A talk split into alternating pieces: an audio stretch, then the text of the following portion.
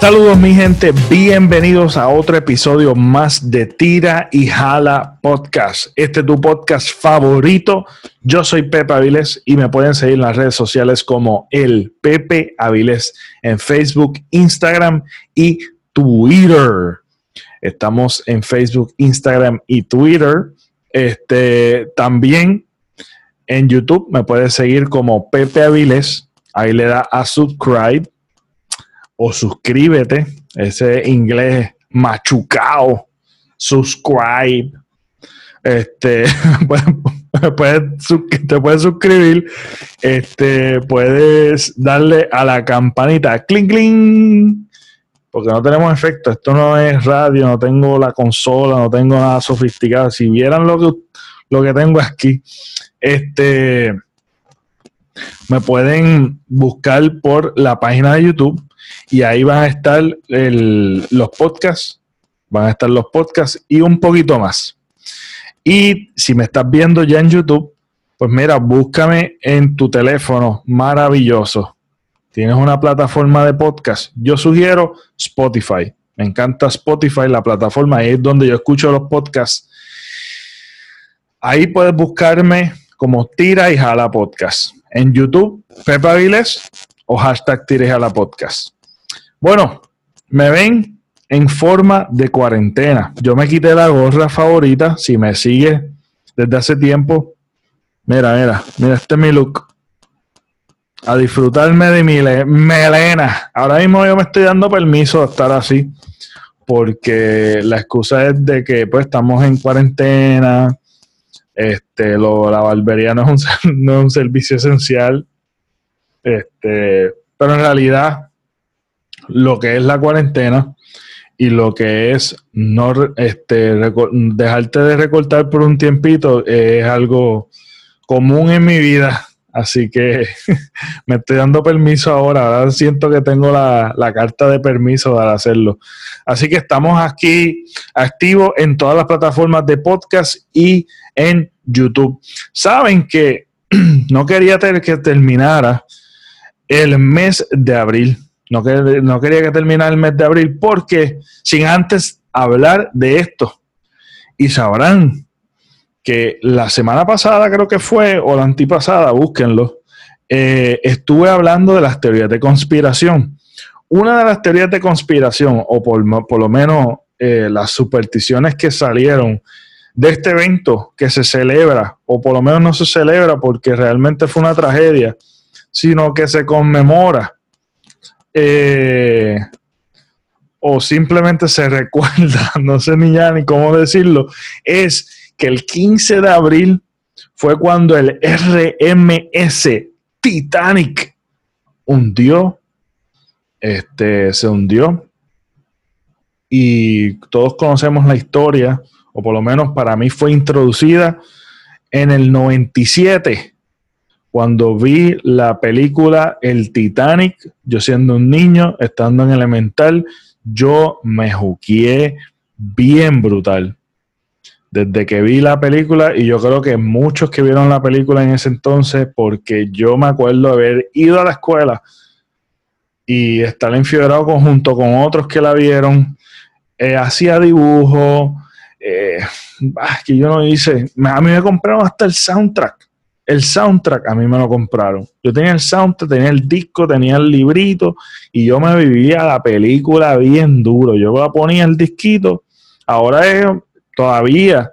Imagínate si no es tan popular esa música de la película, que eso se utiliza todavía hoy día, tú sabes. Hay cositas que se utilizan del, del Titanic, todavía hay memes de eso.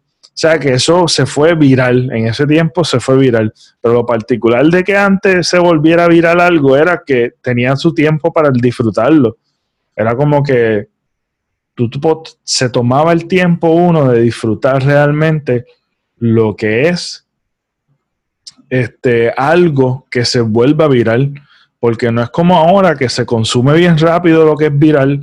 Es así, el estamos viviendo un tiempo tan acelerado en cuestión de contenido y de cosas virales y de cosas buenas, que mano, lo que es eh, lo que salió la semana pasada ya es viejo.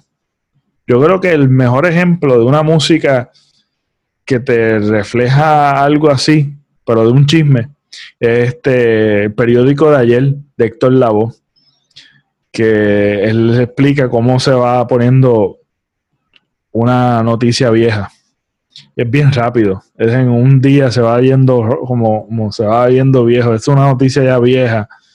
Este, este, en la tarde, materia olvidada. O sea, que ya la noticia era por la mañana, ya por la tarde ya se fue olvidada. Así mismo, ahora mismo es mano. O sea, es como que en lo viral se va, se, se desaparece rápido. Pero en ese entonces, me acuerdo, por lo menos yo recuerdo esto. Estoy hablando de mi experiencia cuando yo viví el Titanic, yo estuve juqueado un tiempo. Cuando salió en VHS, me acuerdo haberlo visto y tenía dos partes y todo. Era tan larga la película que tenía dos partes. Eh, al final decía To Be Continuum y entonces ahí salió un chiste bien brutal. Este Phil sacó un chiste, el pana mío. Yo he estado con él en varios episodios. Este del chiste de To Be Continuum porque lo veíamos en VHS y después al final decía To Be Continuum y él sacó un chiste de eso. Pues nada, anyway, es, una película que de verdad que tomó su tiempo, se consumió bastante y pues recuerda una tragedia. ¿Por qué esa tragedia? Porque realmente pues era un barco sofisticado para ese tiempo. Creo que costó dos, millones del dinero de, de, British. Creo que fue construido en British. Este, y actualmente es 290 millones. O sea que es un barco bastante costoso y ahí estaban montados los la gente más rica del mundo. O sea que esto es una novedad, este barco tenía tecnología, la, la, más tecnología más brutal, tenía piscina, tenía librería, tenía lo más sofisticado en ese tiempo de, comunicaciones. Fíjate que es un barco súper brutal, pero ¿qué pasa? Que en una emergencia no contaba, no contaba con una emergencia. ¿Y por qué dije de teorías de conspiración y ahora estoy hablando de otras cosas? Y porque mira lo que pasa es que en ese tiempo decían que ese era el banco, el unsinkable ship. Era el barco que no se hundía. El barco que no se hundía. Pero mira qué pasó. Eso fue lo primero que pasó.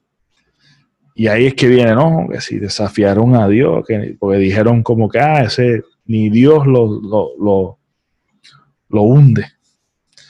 Y sucedió que se hundió. La tragedia más fuerte. ¿Por qué? Porque además de eso, estaban la gente más rica del mundo, eran más costosos, eran novedosos y la tragedia de que murieron montones de personas. Este, se estima que habían, hay muchas estimaciones de, no hay un número exacto de cuántas personas estaban dentro del barco, pero unos dicen que eran dos mil, mil y pico, tres mil, no se sabe. Lo único que sabe, hasta el aproximado de sobrevivientes, hasta hay un aproximado de sobrevivientes. Y eso sí que se contaron, pero hay un, es un aproximado de todos modos. Eran 705. 705 sobrevivientes. Y, y pues murieron un montón. ¿Sabes? Si tú restas, vamos a ponerle que fueron 2.500 o 3.000. Si sobrevivieron 705, está brutal, es una tragedia increíble. Entonces contaba el barco, contaba el barco que no, no, se hundía, o ni, ni Dios lo hundía, ¿sabe? Como que, ah, por echar mal de ojo, por retar a Dios, fue que se hundió. Yo me acuerdo escuchar eso en la escuela. Este, la situación es que sucede y no estaban preparados para eso porque tenían, aún tenían barcos, tenían como 15 o 16 barcos, que lo equivale a una tercera parte de que podían salvar a una tercera parte de la tripulación. Eh, y cuando sucedió la emergencia, también en los barcos pusieron a poquita gente en el barco. Cuando tenía una capacidad de X número, pusieron menos en cada barquito. Este, tanto fue así que cuando se hundió por completo y la gente estaba en esa agua helada en el, en el, Atlántico, este, la situación es que viene, ellos se hundió por completo, están en el barco apiñando a todos los barquitos, llenando lo más posible para vaciar y regresaron donde estaba la gente en el agua helada para, para, coger, para coger sobrevivientes, pero sobrevivieron creo que en el agua todo ese tiempo en lo que ellos se retiraron, se hundió y hicieron toda esa maniobra, creo que salvaron como a 5 o a 10, algo así. Y una de las escenas más trágicas fue ver un niño este, congelado, la madre. Es, es fuerte, es fuerte cuando eso, cuando tú ves todas esas imágenes y te las imaginas, este, que eso realmente sucedió. Obviamente la historia de Jackie Rose, eso es, eso es el drama, parte del drama. Pero que eso es fantasía. Este, es bien difícil saber que, y fue fuerte en ese entonces saber que, pues nada, ese gran barco se hundió y todos los que murieron, y después de que ellos enviaron la comunicación, dos horas después, vino Calpitia, creo que es que el barco eh, que los salvó dos horas después en esa, en esa zona helada, fue que llegaron a rescatarlo. Así que en este tiempo no hubiese sucedido tal, tanto eso. Yo creo que fue más fuera más inmediato, ¿verdad? La, la, si llegase a suceder algo como eso, fuera más inmediato, ¿verdad? La, el rescate, pero se tardaron dos horas en ese tiempo, pues con la tecnología que había. Está brutal, está brutal, este, una tragedia icónica por la película y por todos los documentales. Y yo creo que por lo que, por, esa tragedia, en el, esto fue el 15, se hundió un 15 de abril del, 2, del 1918 o 10, no, 1912. Wow, se me olvidó la fecha, nada. Estamos por ahí. Pero fue un 15 de abril en 1912 o 1915. Este, ¿Y a qué viene esto? A que quería hablar del Titanic, realmente. Quería hablar de que el 15 de abril fue lo del Titanic y en, eh, en Buste, no creo que fue ni el 15 de abril, déjame chequear porque ya estoy como que frustrándome un poquito. En lo del Titanic fue el RMB de 1912, el 15 de abril del 1912. Este, ahí fue la tragedia del Titanic. De, y los documentales están brutales. Muchos de los documentales están espectaculares. Eh, vengo hablando de esto pues porque quería hablar del Titanic, porque algo que marcó mi vida, pero bien brutal. Eh, tanto fue así que yo me acuerdo haber jugar con los Legos y, en mi mente construir un Titanic, que era un desastre del Titanic. Llenaba la, la bañera y me ponía a jugar y yo me imaginaba la historia y las escenas las trataba de recrear. Este, llegué a jugar con, con juguetes, tenía libretas con muchos dibujos. Me acuerdo tener eso, este, esa fiebre tan brutal que teníamos libretas de dibujo y me las compartías mucho. Me acuerdo mucho de Andrés. No sé si Andrés me está escuchando, pero si me está escuchando, saludos Andrés. Este, compartimos esa fiebre bien brutal. Andrés Ortiz. Este, y nada, yo me fui en el viaje titánico. Este, porque ahí se refleja, ¿verdad? Un, una gran, una, se refleja como, se, como antes se dividía por clases sociales, aunque todavía existe. Lo que pasa es que estas, estos, estas cosas se transforman y mutan y todavía existe eso. Lo de las clases sociales, las clases sociales y cómo estimamos una, aunque eso ha ido desboronándose y es como una, como una bomba, que tú la oprimes por un lado, sale por otro, es como se deforma, tratamos de, luchamos en contra de eso y, y sí hay un progreso, pero esto, estos mares sociales se transforman y mutan en otra cosa que como quiera se, ve, eh, todavía se palpa, pero yo creo que esta, esta pandemia ha,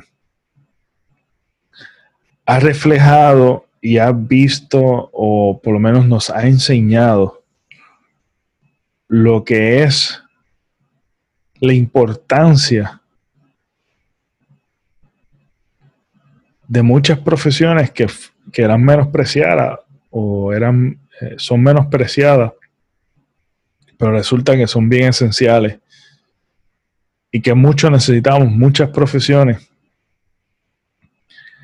Y cómo la, los poquitos que tienen mucho dinero eh, pueden ver lo importante que son los trabajadores, la gente pobre, la gente que trabaja, la gente que, que verdaderamente dan la milla extra. Y cómo es la más vulnerable en estos tiempos también tanto económico como, como en salud. La más vulnerable por cómo es estructurado donde viven y mueren. Muchos afroamericanos están muriendo y cómo están estructurados estos edificios, estos sitios donde viven la gente pobre, ¿verdad? Que mayormente es como en bloques aglomerados y cómo esto, este problema de salud se ha regado y ha matado un montón de gente y se ha vuelto una tragedia. Se ha vuelto una tragedia en que económicamente también un gobierno que vio esto venir fue irresponsable y ahora no pueden asumir la responsabilidad y tienen que abrir porque realmente como no te pueden pagar, pues la presión de la gente de que necesita comer, necesita pagar las cosas, pues se tienen que arriesgar. Pero para que tú veas cómo el bolsillo, cómo el hambre, cómo, y es totalmente válido. Cómo se ha vuelto, ¿verdad? Este, cómo nos tiramos al agua helada y cómo no, no, no, en cierta manera, ¿verdad? Este, esto no es cuestión de buscar, esto es cuestión de poner las cosas en un plano real, en un plano que estamos viviendo controversial, en la cual el gobierno no, no fue responsable, pero tú como ciudadano, si tú no eres responsable este, por desconocimiento o si, si tú eres responsable, no importa si es por desconocimiento o por conocimiento, si eres responsable de algo, tienes que asumir tu responsabilidad. Pero el gobierno que ha fracasado, nos ha fracasado el sistema y cómo la burocracia sigue matando gente. Es que ahora la gente tiene que irse, tirarse y arriesgarse porque lo que prometieron no lo pueden cumplir y no lo han cumplido. y no pueden sostener esto más. Además de que hay unas implicaciones económicas y, etcétera. Y no podemos continuar así, obviamente, en, eh, quedándonos en la casa. Y hay que reactivar y, y hablan de reactivar la economía, etcétera, etcétera. Y ahora tenemos que reactivarlo, pero con una conciencia salubrista y es una nueva realidad. Ahora todo va a cambiar hasta que esto lo podamos tratar o haya una vacuna o, nos volvamos inmunes o pase algo. Pero como ahora eh, podemos ver muchas implicaciones y muchas cosas que realmente nos han puesto a reflexionar en cuestión de, de las clases sociales, en cuestión de cuán vulnerables son los pobres, pero cuán esenciales somos y cuánto es el abuso de que muchas veces eh, el pobre, aún eh, cuando surge esta necesidad, los primeros que asisten son la gente con mucho dinero. Cuando las pruebas eran escasas, a los que los primeros que le hicieron las pruebas o por lo menos tenían acceso eran la gente que eran que trabajaban en un molde artístico, eran gente pudiente que le podían hacer esto. Pero esta crisis la ha tocado todo el mundo porque no está mirando clase social, ni quién tiene dinero, quién no tiene dinero, pero por la complejidad de cómo se transmite esto, eh, las, las áreas más vulnerables han sido las ciudades de mayor concentración y la, de personas y las áreas donde están construidas, todas aglomeradas, y se ha propagado bastante bien rápido y, ha ocurrido un colapso. Y cómo ha sido distribuido, ¿verdad? Cómo hay dinero para las guerras, pero no para un sistema de salud que funcione. Aquí hay muchas cosas que el gobierno ha ignorado y, hablo y reitero la responsabilidad del gobierno, que todos también como ciudadanos tenemos responsabilidad, pero yo creo que es bien importante señalar que el gobierno está ahí para algo y ese algo no, no lo están cumpliendo y hay que reflexionar sobre esto. ¿Por qué? Porque en un momento dado estuvimos pensando de que era innecesario protestar y esperar a noviembre para un nuevo gobierno y mira lo que está sucediendo y cómo nos estamos ahogando en medio del mar, dándonos cómo estamos estrogoleando por la ausencia de ese gobierno que no queríamos protestar originalmente y sacarlo cuando necesitamos sacarlo, como lo hicimos en el 2019 en verano con Ricardo Rosselló, que solamente votamos a uno y, a, un, a, un, gabinete que tuvo que renunciar prácticamente, pero se quedaron escorias todavía ahí. Así que es un tiempo de reflexión para el mundo también. Este, y es un tiempo de que, de que también tenemos un valor nosotros como trabajadores, como gente que realmente eh, movemos la economía, movemos la economía y no y no y, y lo importante que es cada profesión. Porque ahora mismo hay otra que no son esenciales necesariamente, pero sí son esenciales para nuestra alma, lo que es el arte, el entretenimiento, para poder botar este golpe estrésico. Y tienes unas implicaciones psicológicas que son sumamente importantes para, para la ciudadanía. Así que, y encontrar el balance el poder vivir este, solo, el poder encontrarte tú mismo y el poder no hacer nada.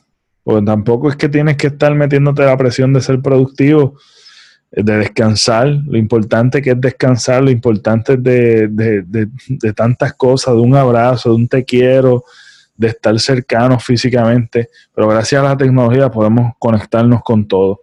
Así que yo creo que ha sido un momento de reflexión y de, introspección a, ¿verdad? nosotros. Y, si, has, si se ha sido un beneficio, ha sido un beneficio para muchas cosas. Yo creo que una de las cosas que debemos eh, cambiar de perspectiva es esto de, de realmente ver las cosas como oportunidad. Y no importa si eres productivo o no eres productivo, esto no es, cuestión de eso. Porque muchas veces realmente no lo somos y ya, punto. O necesitamos descansar. Este, así que ha sido un, tiempo, yo creo que esa mentalidad la que es la que tenemos que tener. Es una mentalidad de qué puedo hacer de lo que está sucediendo. Es una oportunidad para cualquier cosa. No te tomes la presión de que tienes que crear una obra maestra o tengas que, tengas que hacer otra cosa que no necesariamente es una obra maestra. Toma el tiempo para ti, que es bien importante. Tenemos muchas presiones innecesarias y yo creo que en los estereotipos tenemos que romperlos. Y y cuidarnos de no caer en ellos, en lo que mutan. Porque sinceramente tenemos que tener un grado de importancia de que este sistema no funciona, este sistema de salud, y no podemos, y es un barco que se está hundiendo, y tenemos que, y queremos algo nuevo, queremos algo nuevo que realmente funcione. Porque tanto que critican otros sistemas sociales, otros sistemas políticos, y nosotros vivimos una democracia, y mira las mierdas en que nos han servido. Y los más afectados aquí son los pobres. Y sucedió exactamente. El sistema de salud así mismo fue. Este sistema de salud nadie lo tumba, nadie lo hunde. Pero mira, lo que habían eran como 15 barcos que solamente salvaban a dos o tres personas.